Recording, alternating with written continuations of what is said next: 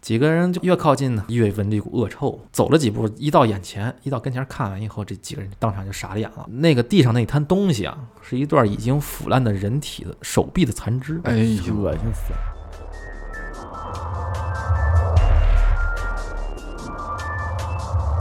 我们这个案子接下来才是进入重点，对，前面只是一个啊铺垫。好，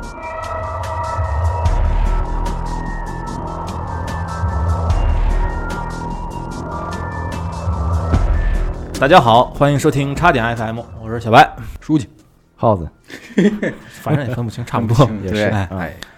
本期节目由森林先知果冻气泡酒独家赞助播出。哎，本期是有福利活动了啊！好的，我们会在本期节目的评论区里随机抽取五名评论的幸运听众，送您一箱森林先知的气泡酒。您可以在评论区里边评论“森林先知”四个字儿，参与抽奖活动。同时呢，如果您对这款酒感兴趣啊，可以在我们的本期节目的内容介绍页复制口令到某宝购买，原价八十五元一箱的气泡酒，现在五十一元就能够购买啊！哎，好福利啊！啊，福利多多啊！然后跟客服备注“叉点 FM”，还会送您周边手机的支架，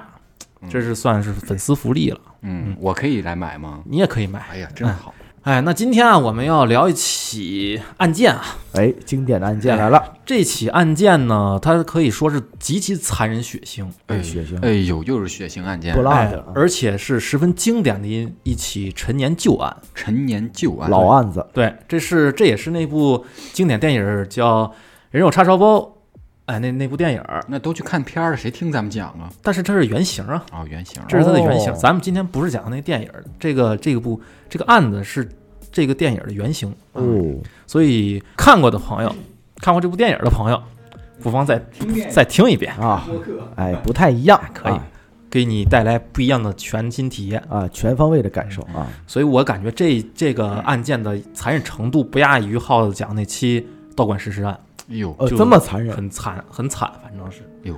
而且虽然此案已经结案多年了，嗯，但是里边依然存在着不少就是，呃，备受网友争议的一些疑点。啊，谜团，呃，对，就是有一些争论，但是不是、哦不算是迷吧？我觉得。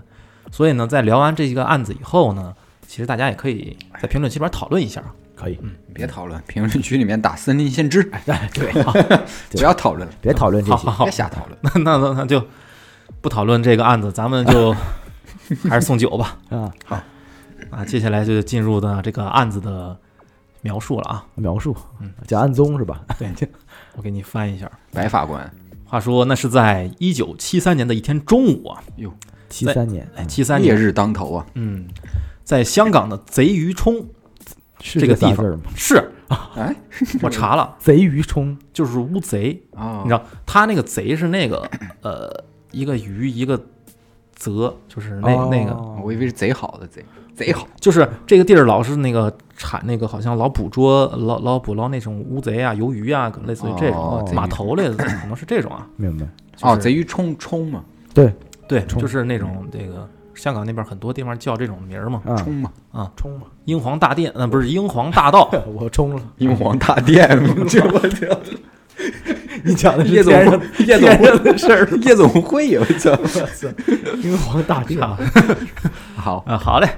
就是在这个英皇大道的人行道上啊，哎就呦走着一个中年男人。啊，中人到中男年，子，嗯，此时啊，他的手里边是拿着瓶酒，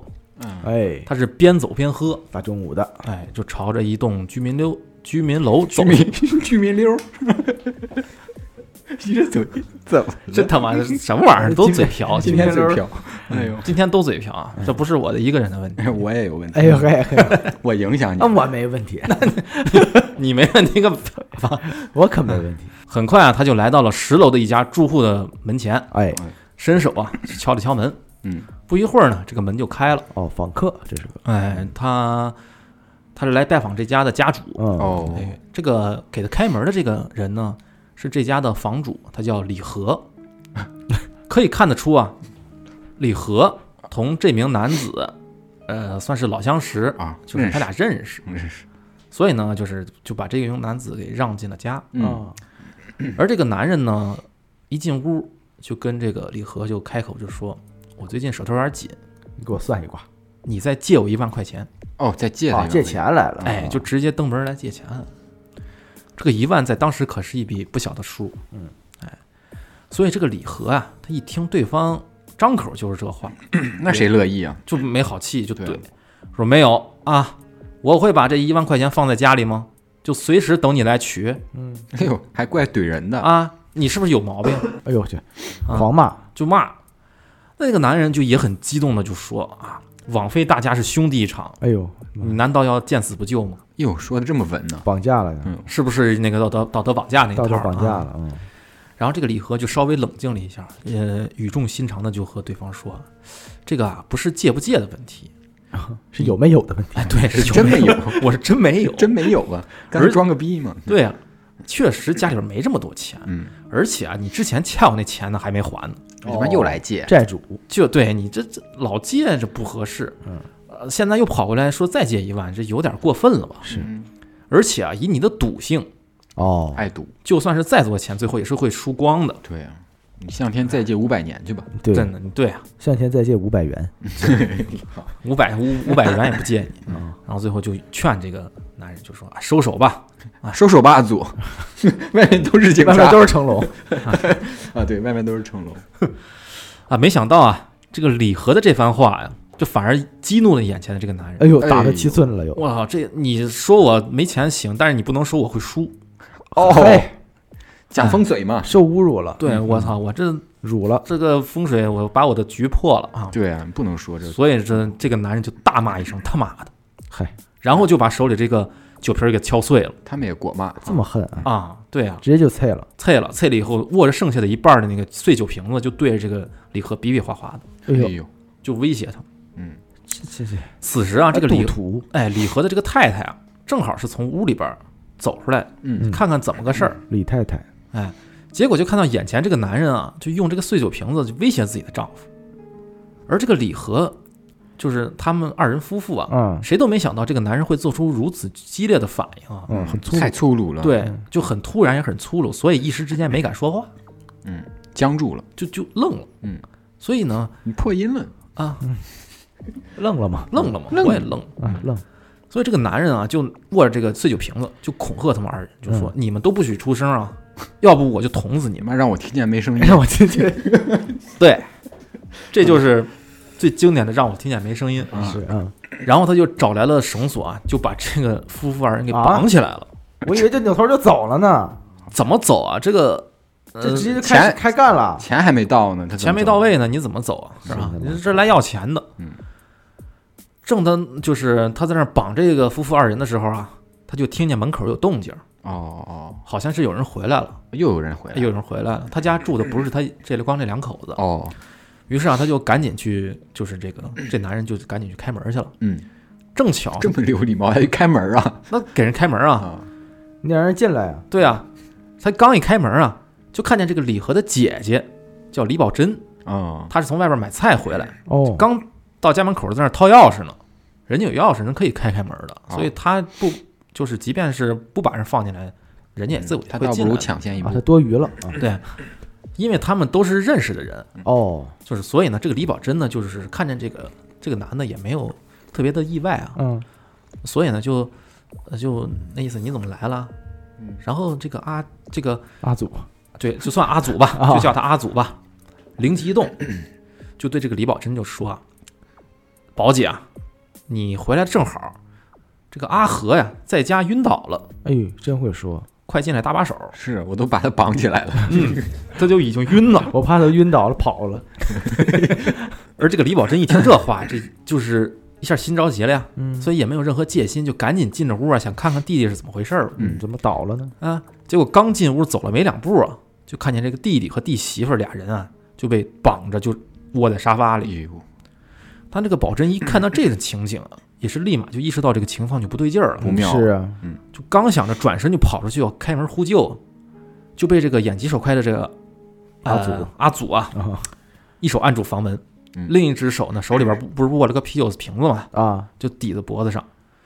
然后呢就也是同样的威胁的方式，就是说你也别动啊，最后就把这个李宝珍呢也给捆起来了，嗯哎呦，就是扔到了卧室里边的一个床上，嗯然后用这个胶条啊把他那个嘴和眼睛都给封上了。嗯，然后就关门就出去收拾那个两口子去了。那在这个期间啊，在屋外的沙发上的这个李和呀，就还在不断的劝说这个阿祖，说收手吧啊，说说啊是是外外面是成龙来了，哎，你何苦呢，是吧？你动武也解决不了问题，对啊，我啊真没钱，对语重心长的真的是，如果你实在要钱呀、我可以现在给你两千，我哎，啊，咱们就是我真没那么多钱了嘛，好好说好商量这吧商量来嘛。哎啊， 但这个阿祖啊，却说今天不是你死就是我死，怎么这么上头呢？这么极端啊，就喝多了可能是啊。哦，哎呦我天，然后他说赶紧呐、别废话，给你的朋友打电话筹钱，我今天啊必须要一万，他妈性质一下变了，刚才来借钱， 对呀，能抢这钱抢钱了了哎。嗯，现在成绑架了，嗯，说完以后啊，就掏出这个李和的手机，就把这个听筒啊就放在这个李和的耳边， 哦，呃，让他向那个身边的兄弟朋友们借钱筹款是啊，来一段口播，哎，来点口播说一顿嗯。结果呀，这个不出所料，打了几个人的电话，人家都没人愿意是啊，啊。说口播，人家直接就跳出了。欢迎听收听阿祖夜话，啊，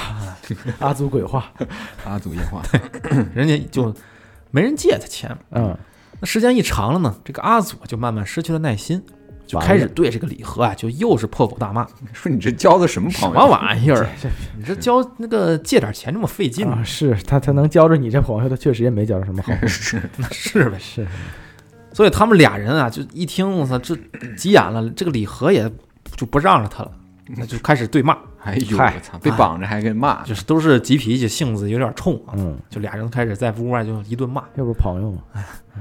他们在那个客厅里边吵得厉害啊，而此时啊，在卧室的床上那个被绑着那个李宝珍啊，嗯，她没闲着，嗯就是她就不断的挣扎，就试图摆脱那个束缚嘛。啊，不过值得庆幸的是啊，可能当时啊那个阿祖绑她的时候没绑紧，可能就是、哦呃可能着着急吧，啊所以在慌忙之中呢，就是给挣开了。哎就给挣开了，就是她这个李宝珍就在这床上自己给解开了。哦，解开以后呢，她就发现这个客厅里边的嘈杂声就不见了。没了，哎哎整，安静了。，对，安静，整个房间都变得鸦雀无声了。嗯，于是啊，他又悄悄地打开这个卧室门儿，哎就向门外看去，就只看见这李和妻子一个人啊，就被捆在这个是呃那个沙发上。嗯，这个李和本人和那个刚才那个阿祖啊，啊他俩人就不知道哪儿去了，动手打架去了，出去啊可能单是挑单单挑挑去了。单挑去了。你大出去单挑，说又没把我解开，对，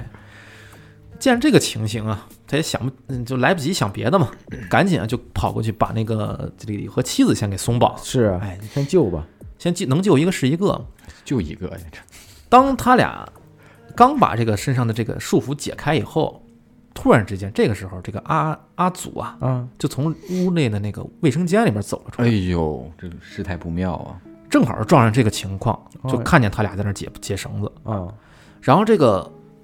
阿祖啊，他二话不说，直接冲上来啊，他就用这个手里边这个碎玻璃瓶子哎就呦猛戳他俩，我就操！往他身上就猛扎。真猛啊，这人，我这上来，这这这也太太突然了，这他妈吸了吸毒了，这就人就毫无逻辑，你知道吧？就没有没有任何的理智可这言，太暴躁了啊！他妈恶人，这是恶人，就不知道他捅了多少下儿啊！我操，真就狠总之现场是雪花飞溅，就那种哇惨叫声不断。呃，这个阿祖啊，在这个连续不断的刺伤他们二人之后啊哇，就顺势把他俩就是扔到，就是又推回到卧室里边儿，嗯真狠，然后就把这个卧室门给关上。嗯，那虽然他就是这两个，呃，就是宝珍和这个妻子啊，就李李和的妻子俩人，虽然被刺了这么这么多下儿啊，啊，不过万幸的是他就没有伤害到要害，哦就所以虽然受伤严重，但是呃不至于当场毙命。哦，但是如果来不及救治的话呢，就失血过失多血过多了嘛。嗯，正当他俩在这一块儿就是想着怎么求救啊，怎么怎么救命的时候，此时啊，他们闻到了一股特别浓烈的烟味儿。放火了，对我操！杀人放火，对，门缝里边啊，就往里边不断的冒冒着烟啊，浓烟。这个时候他们就意识到不对了啊，于是就赶紧出去开门儿。一开房门，就面前已经是大火了。真狠啊，就我根本没法儿从这儿跑出去。这个阿祖本人也不知道跑哪儿去了，反正已经不知道，就是人家可能放完火什么走了嘛。嗯，那在呃万分绝望的情况下呀，就是他俩他们二人呢，只好是选择从这个卧室的窗户爬出去。哎，十层了，哎，我他他外边儿它就是有那个阳台的，是阳台那个一个一个那这个眼儿眼儿，他们俩呢就拖着这个受伤的身体啊，嗯就沿着外边那个墙沿儿，嗯慢慢爬，对，就爬到好不容易爬到隔壁的邻居家，就是就那个就跟那个邻居求救嘛。嗯这个邻居的陈老太太就看见窗外有两个这个浑身是血的女人以后啊，也哎是吓了一啊大跳，吓坏了，吓死了，哎，就是不过呢，她虽然吓了一下，但是她没有过多犹豫，她就直接把这两个就是女人就拽进拽进来了，请进来哎啊，就拽进来叫进来了嘛，对救进来了。救进来了，对然后呢，其中这个受伤严重的李宝珍啊，进屋以后就向这个陈老太太就哭诉，就说我们家里进了坏人啊，就不知道这个时候啊，他还在不在附近了。啊、请求这个老太太啊，你报警赶紧先是报警，然后呢，你把你自家门窗锁好，呃哦，对对对对对对，哎，免得这个凶手啊找回来。嗯随即呢，他就昏死过去了。哦这个陈老太太也是赶紧就先报警嘛。嗯过了不久呢，这个救护人员啊、警察呀，还有消防就消防人员都到了哦现场了。哎哦哦，所以呢，就是还好他俩就是受到了及时的治疗，嗯哎，就是没有没死。啊没事，哦那消重防伤吧，对这还好，消防人员啊，在把他们家的火扑灭之后啊，是在这个屋子的卫生间里边儿，嗯，有个浴缸，嗯这浴缸里边儿已经注满水了。哎，这个嗯这个水浴缸里边儿就绑着一就有一具手脚都被绑着，然后双眼睁得老大的一个男性尸 体。哎，就是李和呗，对，正是这个主人李和。嗯，哎呦，真是无妄之灾，跟真狠，对，根据这个警方事后的调查呀，就住在这个房子里边的这个，除了李和和李和他妻子以外呢，嗯，平日里还住着他的姐姐李宝珍嘛，是还有李宝珍的丈夫，嗯还有呢，就各自就是李和和李宝珍他们各自一人一家的孩子，哦哦其实住了六口人呢。嗯幸运的是啊，事发当天的早上啊，就是。呃，李宝珍就把这个孩子去送上学去了，嗯，她丈夫也去上班去了，而这个李和的三岁的孩子，当天正好是寄住在就是她的朋友家里边儿，哦哦，所以他们三个算是还好没找躲过了一劫。对，没遭到荼毒，这是，哎，对。另一方面啊，就是这个警方呀成立了那个重案组来调查这个案子。嗯，由于这次的这个凶手这个手段很残忍啊，嗯，而且是在光天化日之下就大中午嘛，，对强闯民宅，而且是杀人放火的，真狠，所以警方开始一度以为是这个仇杀。嗯，啊已经这么狠了吗？手段，，对，嗯，但哎后那那那俩幸幸存的是昏迷了是吗？后来就醒了嘛，哦就是后那是已经很后来哦才很醒后来，等于嗯现在还不知道是谁凶手，呃，其实到后来就知道了，哦就是他醒了以后，啊嗯，行，你就讲说了嘛，过了一段时间以后对，然后他就醒了，醒了以后，人家就说了，就是那谁干的啊，，这现在还已不知道，嗯这阿九干的，哎，后来其实调查了一下，就很简单，因为啊好都是邻居，嗯，邻居就是也都认识这个人，嗯嗯嗯，所以都见过哎，都所以来过啊，对，所以这个锁定嫌疑人是很那个什么，就很快很就快的，哦，锁定了。明白，所以呢，这个就警方就根据调查呀，就就很快就确定他这个身份了。嗯，他这个阿祖本名啊叫陈子良，陈子良，陈子良，哎嗯，他四十二岁啊，是中山人，嗯，他的身份号码是啊嗯，B 九五五六五六，这么细，对，很细致啊，我六我六嘛，哎，他身高一米八六，还好哎，呦，挺溜啊，哎，就就就很高啊，就而且身材强壮，嗯这个老啊六，对，他家住啊香港的观塘区某个公租房内。啊，案发当天啊，是身穿的米色短袖，嗯浅色的浅灰色的牛仔裤，嗯，一双黑皮鞋，嗯。那既然凶手的各项信息已经被调查很清晰嗯了如，此清晰，就是基本上各项证据已经糊脸上了啊，嗯所以当地的那个警方也特别自信，就对外公布说：“你放心啊，我们已经掌握了很多的线索了，嗯，我们会在几天之内就把这个案子破了。嗯，”嗯，不过很快就打脸了，哎，得为啥呢？这么简单的案子，简单的案子咱们也不会今天讲了啊，也是也是，啊，那凶手啊，就不是什么凶凶手，其实早就跑人影儿了，就是那肯当这个定警警方到他地儿抓人的时候，抓不着了。呃，对啊，那他还能在那儿他等咋着吗回家躺着去？对啊躺着，跟没事儿人似的，不是我干的啊，啊，然后警方是立马是悬赏五千元啊，就全城通缉。那太抠了，结果两个月之后啊，都没抓着他。嗯，这跑的挺那什么呀，挺挺快躲的，山里了啊，后来了解到啊，嗯，这个他犯完案以后啊，当天晚上就走了，去哪儿去了？呃就跑到内陆了。哦，所以呢，就是而他为了躲避警方的追捕啊，他更是在那个潜逃的过程中啊，他把自己的左手一根手指截了一段儿。哎呦，把特征给哎，家里，然后用那个火呀烧，把手指烧的没有指纹了，我真哎呦，对自己都下手这这么狠狠。角色，真凶啊我操这个人太凶残了，我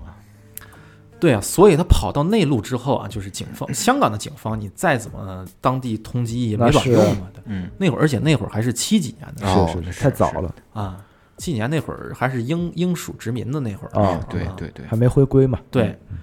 所以肯定是一无所获呀。那个这个由此呢，就是对于当地的警方来说，这个案子成悬案了，你知道 吗？就没破了，是哦，就当地警方这就成悬就案就对，一直没破了。夸海狗夸早了，哎，哎，就就说大话说早了。嗯，那如果事情到这块儿就结束了呀，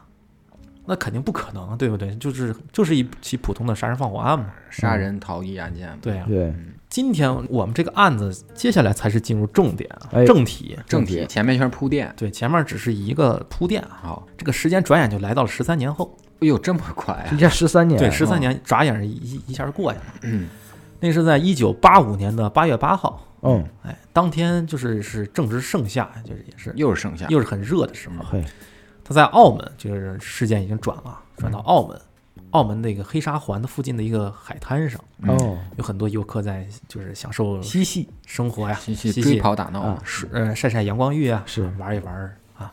突然之间啊，有一个就是一阵浪花打了过来，嗯，就把一团黑乎乎的东西就冲到了岸边上。哎呦，他对太熟悉了，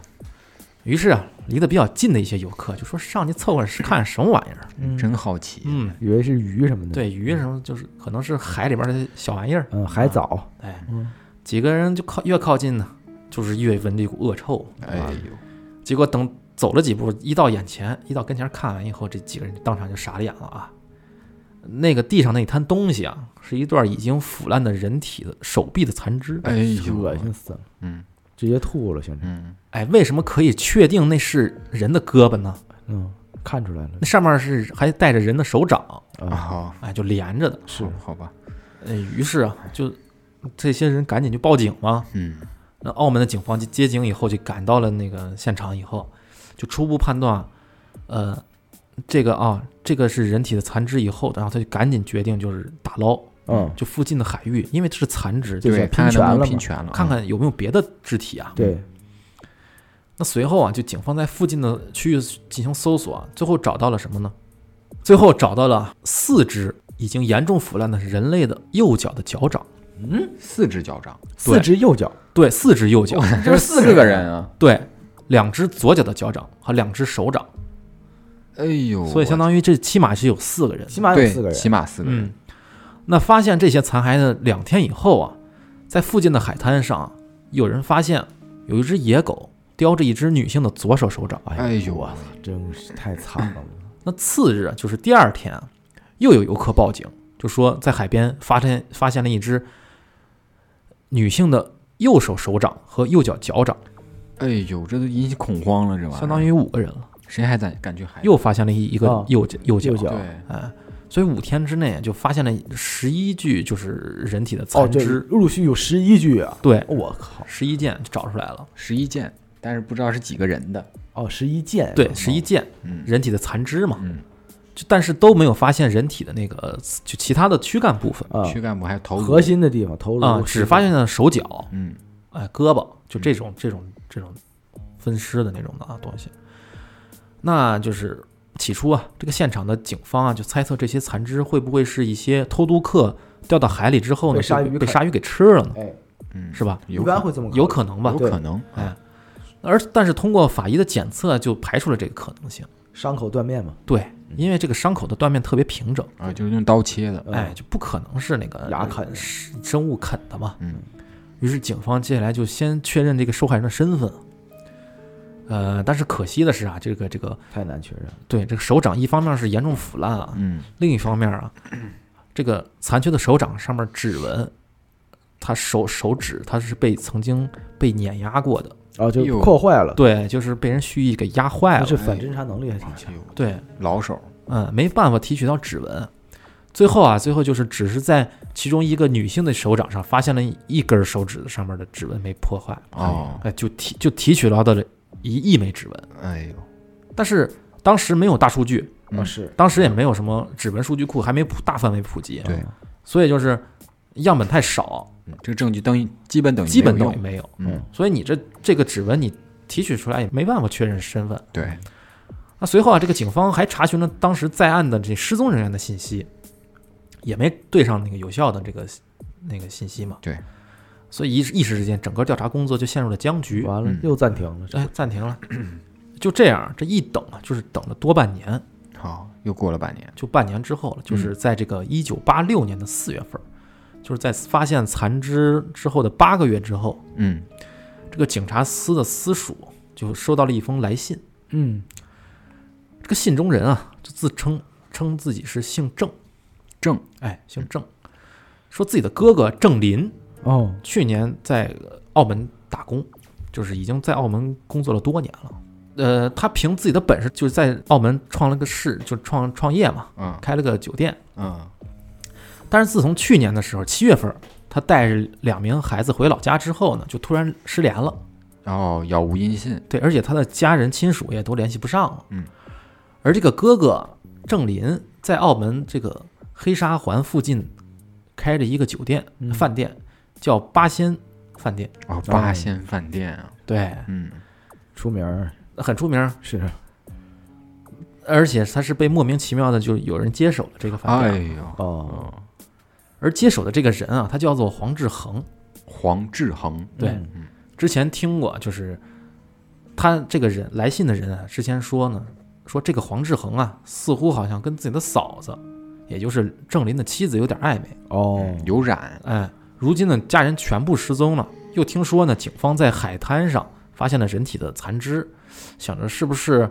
怕不是自己家的兄长一家遇害了？对，觉得有点奇怪，，对，就是是是时间上有点儿太稳了，巧合，太也巧是了，失联了嘛，失踪了嘛，对主要是，嗯所以而且呢，他就主要希望警方呢能找一下自己的兄长。嗯介入调查一下吧，嗯嗯，而且来信人呢还怀疑是不是他嫂子串通这个黄志恒是是谋害了哥哥一家对，。很有可能啊，对最后啊，就在这个信的最后部分，他附了一份失踪人员的名单，嗯嗯分别是这个八仙饭店的东家五十岁的郑林，嗯还有他妻子四十二岁的岑慧仪，哦，妻子也失踪了，对，，都失踪了都，失踪嗯一家人。然后还有郑林的七岁的儿子，嗯，还有年龄分别是九岁、十岁、十二岁和十八岁的四个女儿。哎呦，呦喂，另外还有一名呃饭店的厨师是这个郑林的堂兄，还有是郑林的七十岁的岳母，哦最后还有一位啊是郑林的妻子的九姨，啊，九姨也是九啊嗯沾亲带故，对，嗯都是亲戚，反正叫陈丽珍，哦，等于一家子一大家一大嗯口全家失子踪全没了，全全失联了，嗯都不见了。杳无音信啊，哎，那在接到这个来信之后啊，这个警方就对这个郑林先展开调查，嗯嗯先后啊走访了二十多位熟悉这个郑林的这个街坊邻里，嗯，从他们这些人的口中得知呢，这个八仙饭店的老板郑林是个很勤快的人。嗯，他这个饭店几乎全年无休，但是去年八月份的一天啊，这个饭店的门口啊突然贴出了休假休业三天的一个告搞十示。月三天哦哎，更奇怪的是啊，当这个饭店重新开业之后，大家发现这个饭店的老板好像已经换人了哦啊、而且这个店里边的所有的伙计、所有的人都已经换了新人。哦，那这个新老板和吃来吃饭的这些人就说呢，是郑林把这个酒店转让给自己啊了。哦，嗯，就就说辞是这么个说对，辞，别人问啊这个以前老板哪儿去了，他就跟人说他是转哎让给我了。转。让了他也不知道，嗯，我也不知道他去哪儿了。啊嗯然后根据其中一个常年给这个八仙饭店供应鸡鸭食材的一个供应商说啊，去年的八月四号下午，他还接到这个老板郑林给他下的订单，嗯他自己家的雇员呢去给这个饭店送货的时候，一一切都很正常。嗯，可是等第二天他家的店员再去送剩下的货物的时候呢，他门口却贴出了这个休业三天的告示。那就当天晚上发生的呗，对嗯，就就很奇，这个时间就有那个很嗯奇怪嘛。而且这个，嗯、供货商还试图联系这个郑林，嗯，也没联系到。哦，于是呢，他当时就是来到这个郑林的住处，就他知道这个郑林住哪儿。嗯，很熟了嘛，啊、当时呢，给他来开门的这个人是一个岁数不小的陌生男子，嗯哦，搁他家呢，对。上他家了，然后那个老板就说郑，我找郑林。然后这个男人就跟他说，说郑林全家都已经搬到珠海去了，嗯哦这房子现在已经转让给了自己，他已经不住这儿了。哦，哎，而另一方面呢，警方也是在走访这个郑林的妻子嘛，就是多方好几路警方都在调查，他调查这个妻子的这个九姨，就是这个陈丽珍的时候，嗯他从这个街坊邻居的口中得知呢，呃，就是他们记得是去年的八月五号的这天早上，有个三十左右的三十岁左右的这个男人啊，就来到这个九姨家找这个陈丽珍。嗯当时这个男人啊，就是和这个陈丽珍说了几句话，陈丽珍呢就跟着他一块儿坐着出租车就走了。后来啊，就再也没再见着他，哦，就没回来。哎，就再也没见了。哦，再后来啊，就有新的住户搬了进来，然后大家就想着他可能是把这个房子给租出去了，嗯，那很奇怪呀。哎，就突然之间都没有任何的征兆。嗯那根据各方面的信息汇总啊，这个郑林出现在大家视野中的最后一天，就是在去年的八月四号。嗯是那九姨就是这个陈丽珍，是八月五号出现在大家视野中的。嗯，而在海滩发现这个尸体的残肢的时间是八月八日。啊，那根据当时的天气环境，就这两天的事儿。嗯，哎，这法医认为这个，呃，判断从这个尸体的腐烂程度来说，这个受害人的遇害时间可能是八月四号左右，嗯，哎所以对就对上了。对，就很有可能是他们一家子嘛。对，那这些都只是猜测呀，就真正确定还需要确凿的证据。对，没有实质性证据啊。对啊，于是呢，警方就想起来，当时他们从发现那堆残肢里边不是有没指纹吗？哎，对对对对对，想起来了。哎，这回可以验证了，对，验证一下啊。那为了确定这枚指纹的身份啊，就警方是赶到了这个陈姨，就是他九姨的家里边，啊，陈陈丽珍的他全们嗯力家里的边。家里啊，原先家原先虽然他已经租出去了，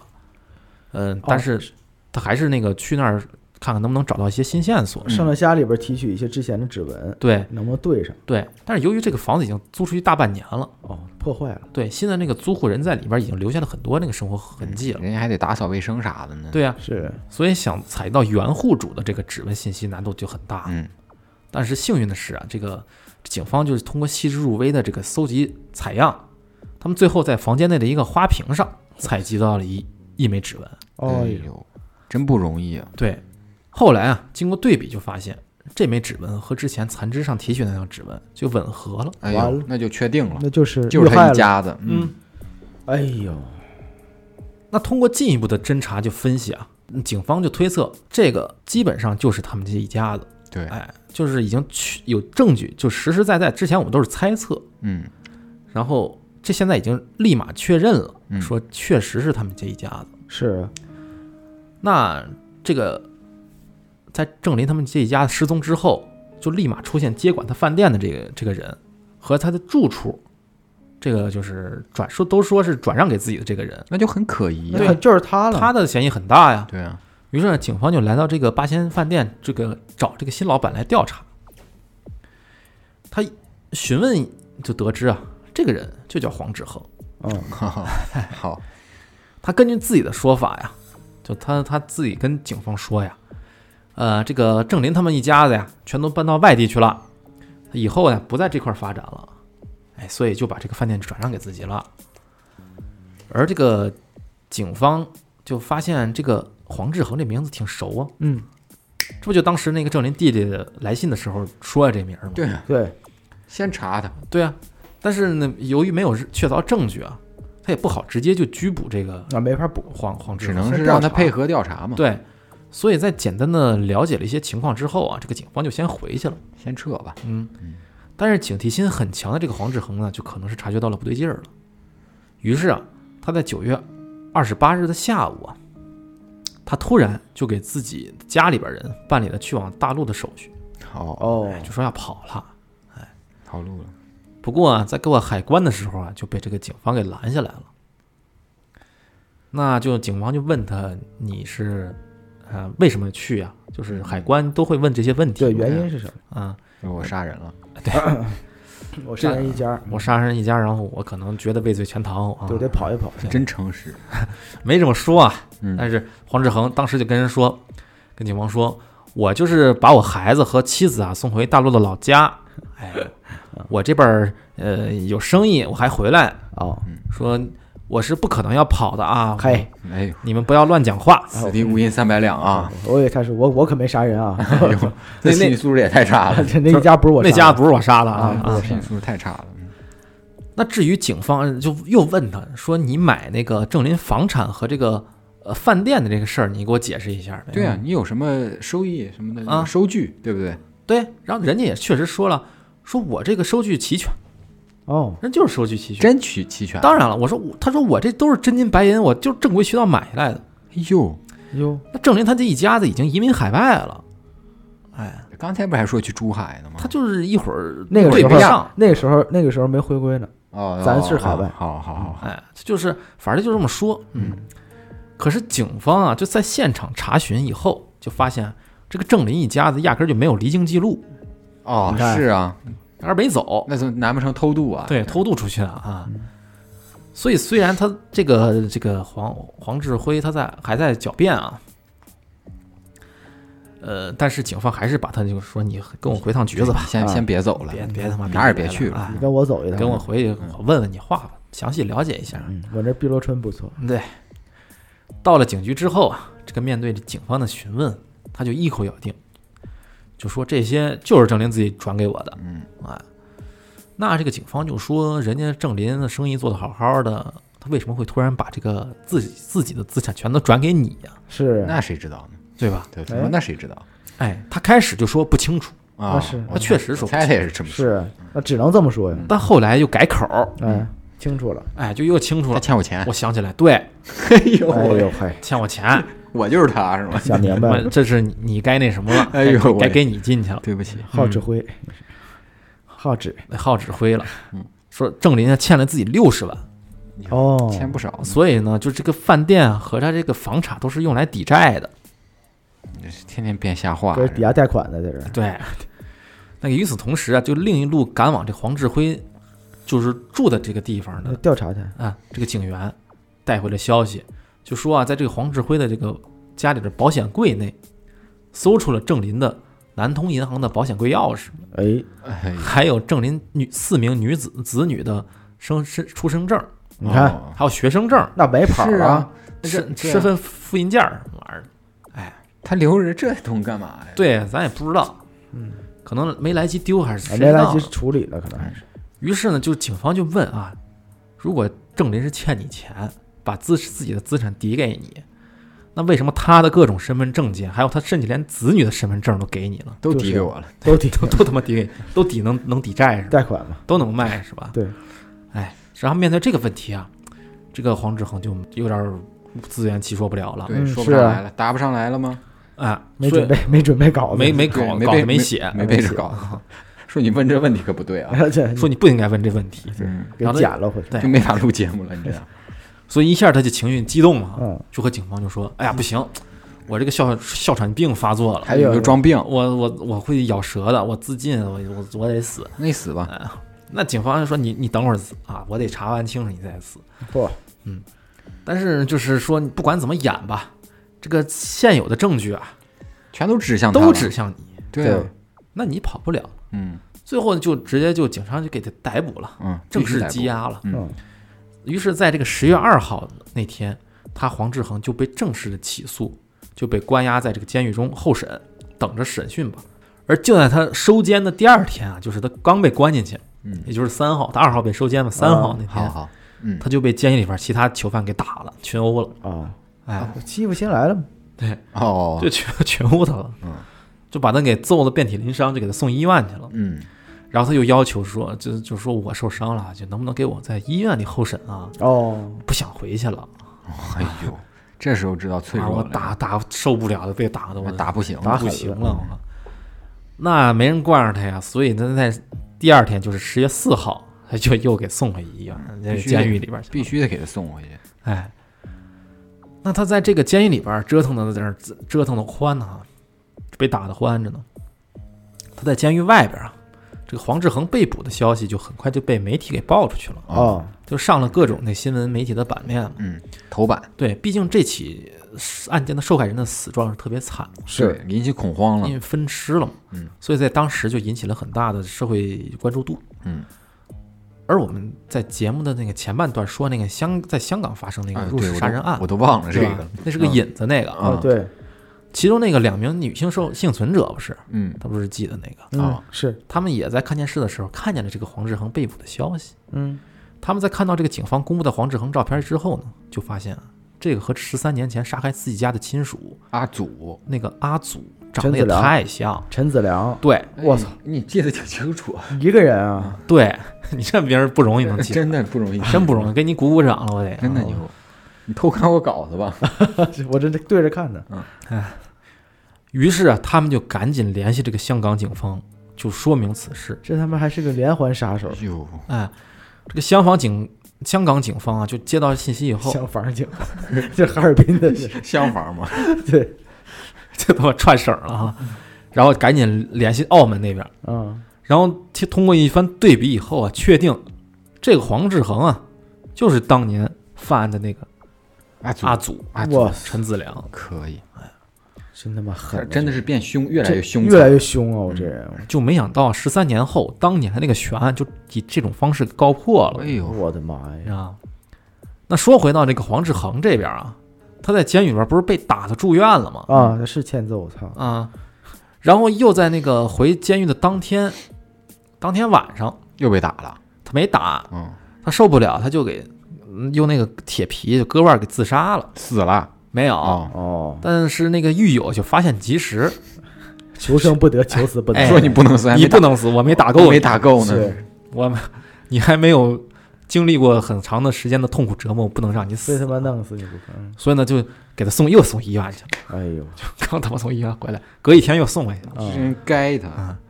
然后那个在医院里面经过五个小时的抢救，啊，最后给他救回来了。嗯，所以这次这个自杀行为就没成功嘛。那在这个之后的两个月的时间里边啊，就通过这，因为警方也老老问他嘛，啊给他做审讯嘛。他这个黄志恒只承认当年那个香港的案子是自己做的，嗯因为当时确实是有目击证人的，是啊这个是赖不赖了不的。掉，嗯，但是说就说澳门这次绝对不是我做的，绝逼的，我不是我没做这事儿，肯我定是我他自己做是冤枉的啊。但是警方始终认为呢，这个证据充分的，对，嗯他的行为呢只是垂死挣扎。是肯定他做的，哎，就关了两个月之后啊，这个十二月初的时候，黄志恒啊，黄志恒的这个老婆嗯，和他自己的一个二十二三十岁的一个儿子，啊，都这么大了，儿子，哎他年龄也不小了，他对他五十多嘛，是就一一老来那个监狱来探亲，来跟他见面。嗯啊，有一次见面的时候，他们就双方就是放声大哭，然后就哭哭哭，就是之前都一直没哭，然后就那次哭了。为什么呢？为什么呢？是因为在之后的一天早上，狱警给他送早点的时候，嗯，就发现他自杀了。这次就发现的太晚了，哦，他已经死了，那他他妈在监狱里边自杀成功了，对没有给他正义的审判，对，好家伙，我他妈就他已经早就死了，死了已经就是我凉了，凉了，一晚上了。后来发现啊，他是在晚上睡觉的时候啊，是利用这个易拉罐上的拉环儿啊，各位，就割腕，哎呦，然后由于身上是盖着被子，所以呢，这个狱友当时没发现。嗯，哎，然后那个后来有狱友跟他事在事后说，说当晚啊看见这个黄志恒坐在床上，嗯，就是利用从外边照进来的灯光啊，做这个浇花的手工，就以为他只是在那儿打发时间呢，啊，哦，就没想到啊，他就是用自杀这种了方式在那儿自杀呢。嗯，哎，于是啊，这个黄志恒啊，就以这种方式就结束了他的一生，哎，这妈够缺，就这么自杀了。这人够缺德的，太缺德了，所以呢，此案的所有的疑点都被他带进了坟墓。嗯，就就是最后也没给他落听儿，就是就是说啊，他那什么，肯定是他，哎，他不过根据警方的披露啊，在那个黄志恒自杀了以后，他的一名狱友就向警方就叙述说，嗯啊这个黄志恒在十月六号的时候，曾经和自己聊起过这个八仙饭店的案子，啊，说这起案子确实是他做的，而且还把整个的犯罪的过程全都给哦描述下来了。哎呦，那就根据这个狱友的讲述啊，啊，他就把这个案件咱们就串一下。行，哎，嗯他他的流程是什么样还的？给他讲这么细啊，哎，特别细，哎就呦咱也不知道有多少。欢迎收听这个，啊做播客呢，在里面，对对，他话说这个黄志恒这个和郑林一家嗯本身是邻居，嗯，哦他们之前是一直在打麻将的，他妈真是谁跟他认识，谁跟他哦真倒认识霉遭了啊血霉了，真的是，哦对，所以呢，就说这个郑林这个人呢，平时其实不错的，平气脾气他比较随和。嗯最开始啊，就在当地是开一家就是小小的烧烧腊店，嗯后来呢，因为做烧腊的手艺比较好，所以这个生意就越做越大。嗯很快啊，他就扩大经营规模，就开了这个八仙饭店。嗯那有钱之后的郑林啊，娶了一个比自己小十来岁的一个妻子，哦，哎，然后并且生了五个孩子。嗯，老夫少妻，对，因为前面生了是四个女儿，所以他们小儿子，就最后一个老莫是小儿就子，疼嘛，嗯所以夫妻俩呢就特别疼非常疼爱这个小儿子。嗯，啊，而这个郑林的老婆呀，她本身特别好赌，哦，哎，一沾赌没完。对，所以经常去找这个黄志恒去打麻将去，哦，但是运气不好。有一次啊，在这个牌桌上就输了三万嗯，输这么狠，啊。当时啊，这个黄志恒就说：“哎，算了，输了这么多不玩了，哦，改天再打吧。嗯，”但是当时这个郑林的老婆啊，就已经输红眼了，上头了，哎，说不行，我咱继续，哎我有的是钱，我得是吗赢回来。嗯啊，结果呢，就输输的更多，嗨底儿掉。一晚上啊就输给了这个黄志恒十八万。哎呦哇我操！那输了这么多钱以后啊，这个郑林夫妇当时一就一下还不上了，有点儿，啊于是就跟这个黄志恒就商量说，一年以后还给他。啊，如果一年以后还还不上啊，就用我的自己的饭店抵押，哦，嗯，确实有这么个事儿嗯，但是前提要知道啊，这是狱友讲述，啊，也对哦，是是知道是吗，这是一定要是知道这啊是是狱是友讲述，钱这可个能并不是一个真相，这可能是可能有添油加醋，对或者自己编的，咱也不都有知道可啊能是啊。哎好，然后呢，这个说一年以后啊就抵押给你。啊，那黄志恒当时也答应了，嗯结果很快就到了还钱的日子嘛。嗯，这黄志恒啊多次去催债，他们就说我还不出来，没钱。那这样的举动啊，就让这个黄志恒就很恼怒了。哎所以呢，在这个案发前啊，他已经就决定把这个八仙饭店据为己有，啊，嗯并且已经提前找好找好了厨师和伙计了，哦，就等着他那赶紧的，搬出来哎，就你就走吧，我哦就入住了。直接挪窝吧。嗯，结果就到了这个一九八五年的八月四号的晚上，这个黄志恒啊又来到这个八仙饭店催债。嗯哎，郑林夫妇呢还是推脱说没钱啊，没没没，我还不上。嗯，那黄志恒呢就提起当初你们自己承诺的，还不上钱就拿饭店抵债嘛。对嗯呀，那谁知道呢？郑林夫妇当时就此就是翻脸不认人了，哦，就说没有就，不认了，哦没说过这话，说你有欠条吗？嗯对吧？？你我凭有什么证据说过我？嗯对啊说我当时说过这句话，嗯，而且和当时就是和黄志恒起了争执。嗯那在争执的过程中呢，这个郑林还说了很难听的话嘿，意思就是什么还钱，你没什么借条儿什么玩意儿的，而且就算有这钱我不还能怎么样？哦，而且言语中还辱骂了这个黄志恒。哦，那当时啊，郑林的这个几个孩子也是在饭店里边的，就一家都在，嗯所以呢，这黄志恒就见这郑林耍无赖，他一下就拿起了一个那个酒瓶子，又给踩碎了。哎呦，就喜欢用酒瓶哎子这做就是这熟练这个这个这个技爱，能啊， 熟练这招真的，敲碎了以后啊，就一下挟持了这个郑林的七岁小儿子。啊。哦，结果呢，这个他俩一看，这夫妻俩一看，一看自己的最疼爱的宝儿贝子，儿子，对，在人家手里，一下就害怕了，软了，于是就说：“你别伤害我儿子啊！你你说什么我们都做。”嗯。于是啊，这黄黄志恒啊，就让郑林的妻子把其余的其他人全都给绑起来了。哦，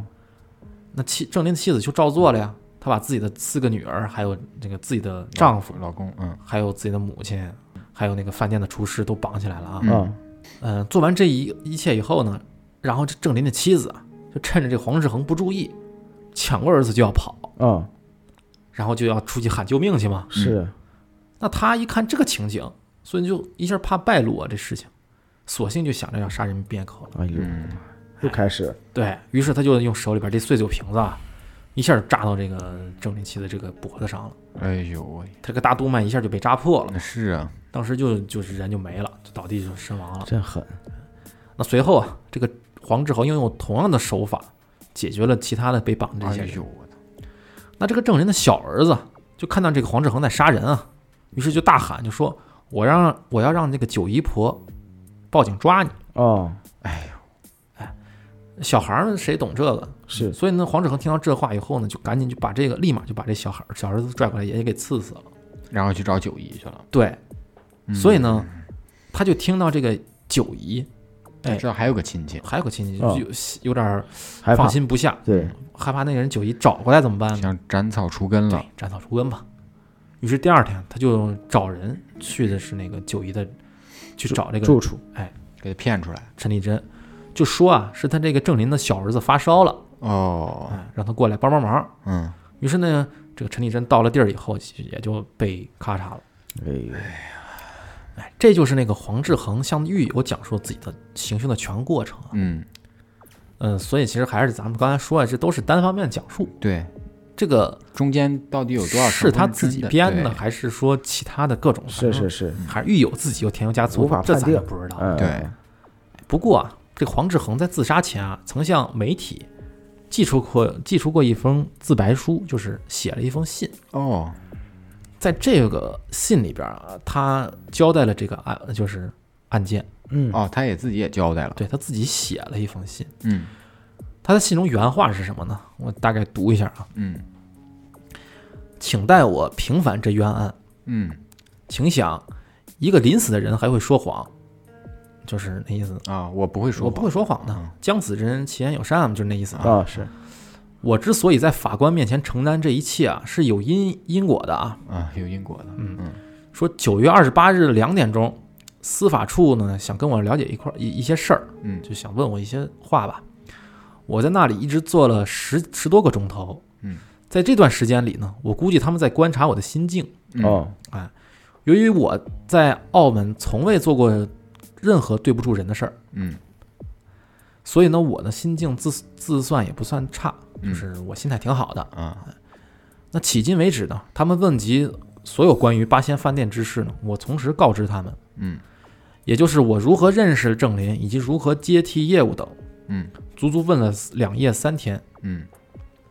他们分四人同时问这些问题，哦，最后呢，说是十月一日零时的时候，就跟我说要控告我谋杀了郑林一家。嗯当时我已是疲劳之极。嗯那香港那边东窗事发，我已报我已报定，以死以谢世人。就是说，香港那边啊，反正那是我认了，那对是我是，啊，但是我已经抱着已死的态度，就是我要谢罪谢罪了。嗯，说本来我已当陈子良已死去，而且在孩子面前，面对他们父亲早就去世，就是他觉得重新做人嘛，他不是哦改了名儿嘛、啊哦啊。然后他说，这是由我将自己的手指，呃，就是忍忍痛割掉啊。就从那时开始，我已经改过自新了，洗心革面了心疼个鬼啊。他就是说白了他就是这意思没。法听，他说坏事不但不会做，而且连想都不会去想。嗯凡事都有动机，而我已守了十多年，孩子刚毕业，刚就踏入社会工作，我应该安享晚年。他说，早在一九八四年，当郑林欠我十八万八千时，我已有心收购八仙饭店，这是有人证的。总而言之呢，我绝对做不出这案。如如果是我，又何妨？就是承认又何妨？对，啊，我就承认怎么能能用，反正我已经在香港杀过人了，嗯啊，所以他就认为就是自己一直是冤枉的嘛。啊，他说，况且编辑先生，您见见到这封信的时候，我已经不在人世了。哦，嗯现在凄凉的是我的太太和只有七岁的孩子，舆论对他们很不公。难道我已改过自新，重新做人，想过着幸福的晚年，就给我十多年的事而粉碎吗？就是嗯嗯啊，是吧？嗯，所以说我的太太最无辜，我以前是坏人，我应承受一切后果，但我太太是乡下婆，什么也不识，绝对是好人。难道社会竟会对她不伸出同情之手，加以援助她？嗯我郑重声明，我之自我解脱，并非畏罪，而是多方面的。嗯他说我患有哮喘疾病，哎，数次就是说白了就是数次就不想再再再撑下去了。嗯，我今天就就就那个什么，要自杀，哎，就要自杀了，嗯是吧？人之将死，其言也善。嗯哎，他说，反正这这个这上面这就是黄志恒写给当时媒体的一封信件内容啊。哎呀，没法信，呃，信 对，他反正写这个信，主无非是想让自己的家人摆脱舆论嘛。对，嗯，这肯定就是他，我觉得对，就是他。他姓黄嘛，那黄秋生演的《人肉叉烧包》对啊也姓黄啥意思？找的那个姓，找演员都得跟他一个姓是吧？对，黄秋生嘛什么玩意儿？叉叉烧包？嗯，而且但是当时有一个就是，有人猜测啊，其实是他应该不只是他一个人作案，应该还有同伙。因那为所以实际当时八仙饭店就是不是一个，就是有是有谜团，的，就是不是说完全确定是不是他杀的，是不是？对其实我理解。而且还有一个就是，他并没有像那个电影里演的，给他剁了之后把它做成包子卖了。这个其实到后来，嗯，就是说，因为在他死后啊，嗯警方一直没有找到这个十名失踪者的这个遗骸嘛。哦所以坊间传对闻，就是传闻当时媒体的主流的这个猜测，哦，就一些澳门的报道，做成叉烧包了。哎，说他在杀完之后呢，就用这个黑色塑料袋儿就把这些肢体包起来，就分批扔掉，啊，剩下的部分呢就用来熬汤，哎，就在这个饭店里边出售。哦，就这么个逻辑，对，这是这么个逻辑。哦，这是还是坊间的传坊间传闻猜测拍成恐怖电影揣了，测，对对对，因为警方是最后没有找到实，确实没找到那些那些遗没体找到放哪全儿尸啊。嗯，那后来，嗯、就是有个传言啊，就是在这个澳门监狱啊，今天有这个送鬼的习俗。哦，送鬼的习俗对，就是，呃，也是由这个此案而起的。啊，什么个习俗啊？就说呢，狱警们就相相信啊，死在那个狱中的人啊，哦，会被这个监狱里边煞气所威慑，嗯，就这个鬼魂就长期困在这块儿，就出不没去法出不去巨富灵嘛，啊。哦，所以呢，这个狱警啊，就是当时啊，就是为这个。呃黄志恒啊，就办理了一场特殊的出狱手续。哦，哎，就其中一个人啊，就送是地府去了。对对对，出给送走，别别在我们监狱里混了啊！嗯其中一个人手里边拿着黑伞，嗯啊另一个人呢就是手持手里边拿着个香，烧着香，嗯啊，然后他们俩就一呃就是走走了这个仪式，哦，哦引路对，一路就把这个黄志豪就给送出监狱了。哦，明白。所以现现在好像这个，呃咱也不知道啊，就是因为。呃，不太咱了解咱不太了解这是个是澳是门监狱这个事儿啊，嗯啊，咱也没进去过，反正这个海航嘛，你看宋国这个有没有，咱可能不是不太清楚，但是可能反正有这么个意思，嗯，就是死在里边的可能就是最后送一下，哦这嗯这么一个东西嗯啊，所以反正这个这个案子基本上就是这么个结果，嗯，然后反正基本上很多人猜测可能是有有同案，因为当时去找那个陈怡的不是黄志恒啊，本人对是是是，对对对，估计有共犯，对，所以这个东西是，呃，而且他一个五十多岁的，呃，一晚上把十十个人全全给他剁了割了，反正就是嗯工作量还是很大的。对是啊，对对对，这个，呃，就是猜测也算是一个疑疑团吧所。以这个案子其实我理解没有一个正式明确告破，说白了还有点有点悬案性质，有点悬案子，因嗯，为他最后没有认罪。对，嗯，就告破这东西得证据确凿，并且他认罪供认不讳，这才叫告破。对我就我觉得这还算一个悬案，或者对，还是比较，因为他本身他就死了以后，真相就再也没有人是嗯知道湮了。灭掉了。嗯，所以就也有人猜测，可能他自杀是为了保护他的孩子对，不受那个，啊，是是是别，再查了，而且所以他嗯还继续在继续写了一篇这对个死的时候去发出来，就是想把这个撇家人干净，哎撇干净，对哎，反正就是大大概这个案子就是这么个事嗯儿啊。然后呢，所以没准他家人也参与了。这就不知道，了，那不至于，不好说，因为他有个大儿子，嗯，他有个小儿子七岁，但是他有个大儿子，对呀，二十多呢。嗯不好说，不好说。这个这个就是说不准了啊。嗯，所以都是猜测啊。所以这期就行吧，虽然案子是悬案，但是我们的理可是真心的。对，对对对，我们还是要感谢森林先知果冻气泡酒给本期节目的大力赞助。对。最后我们恰这下个饭，毕竟人家给我们这么多赞助啊，这么多支持啊，就是我们得哎，跟十分人感谢啊！很介绍感谢清楚，而且呢，确实我也我们也品尝了，拿拿人拿人手短，吃哎嗨人吃人吃人嘴短嘛，反正什么玩意儿毕竟什么玩意儿喝了啊，毕竟是喝了酒了以后录的啊。啊，主要是这个酒啊，三味道呃度三度喝成这样，着实不错，喝大了，着 实不错啊。好好，它每个酒里面有有个果冻，都好都像加啊了果冻啊，每个每个酒里边都放一果一个冻。啊一整块果冻，嗯好像喝还前需要摇一摇，把感果冻觉摇碎。我感觉好像不止一个果冻，我总感觉好像一瓶果冻。反正是啊反正喝起来有点像，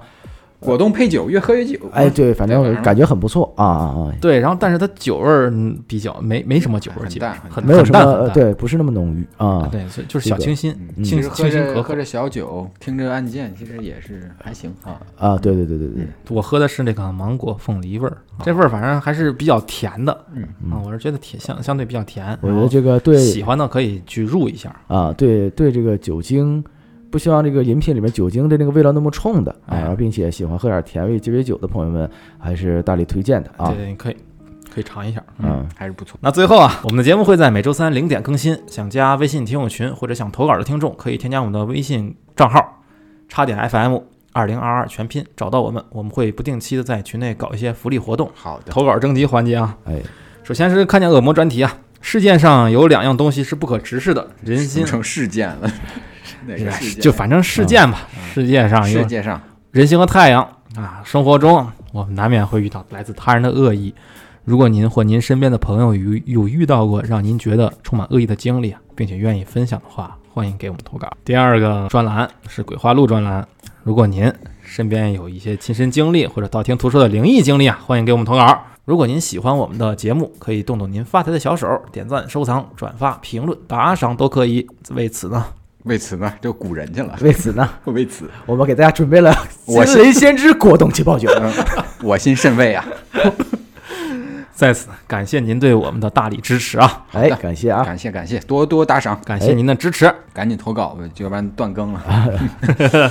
我们饥渴难耐啊！啊，感谢您的支持感。谢您的支持，这期我们就先到这里了，好，感谢森林先知，嗯，我们下期再见，嗯拜拜拜